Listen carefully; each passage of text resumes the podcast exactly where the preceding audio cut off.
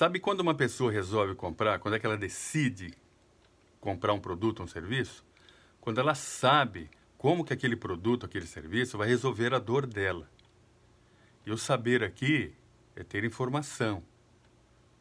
É saber como que aquilo vai resolver essa dor.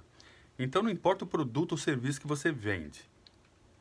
Você educando a pessoa como que serve para que resolva determinado tipo de dor, você está educando as pessoas a serem o seu, os seus clientes, o seu consumidor.